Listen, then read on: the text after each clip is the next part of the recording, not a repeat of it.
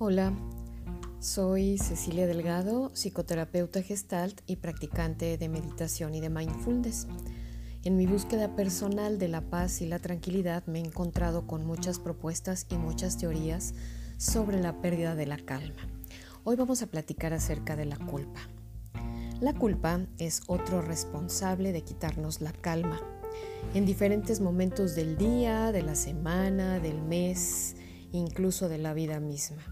Llega y se apodera de nosotros, haciéndonos sentir mal y con una carga terrible.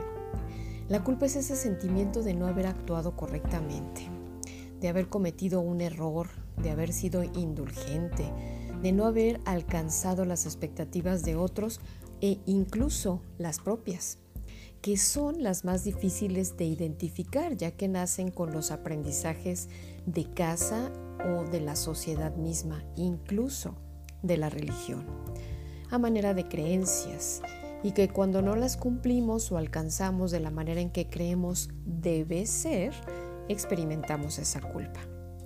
Si quieres comenzar a identificar esas creencias debajo de la culpa, puedes realizar el siguiente ejercicio.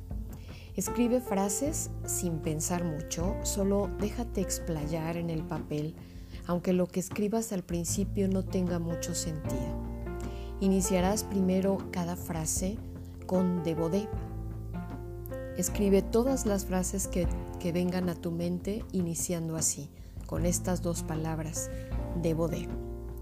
Cuando hayas agotado esta frase, continúa iniciando tus frases con tengo que. De igual manera, cuando hayas agotado todas las ideas en relación con estas palabras, termina la lista con una nueva frase que inicie con hay que. Una vez que hayas concluido, lee lo escrito y analízalo. Posteriormente cambia el inicio de las frases y en lugar de debo de, tengo que o hay que, vas a sustituirlos por quiero no quiero o elijo. Una vez que termines, posiblemente hayas hecho algunos descubrimientos muy interesantes. La culpa es un sentimiento muy pesado que hace mucho daño y que no beneficia en nada. Digamos, es inservible. Sin embargo, si cambiamos la culpa por responsabilidad, las cosas cambiarán para positivo. Después platicaremos acerca de la responsabilidad.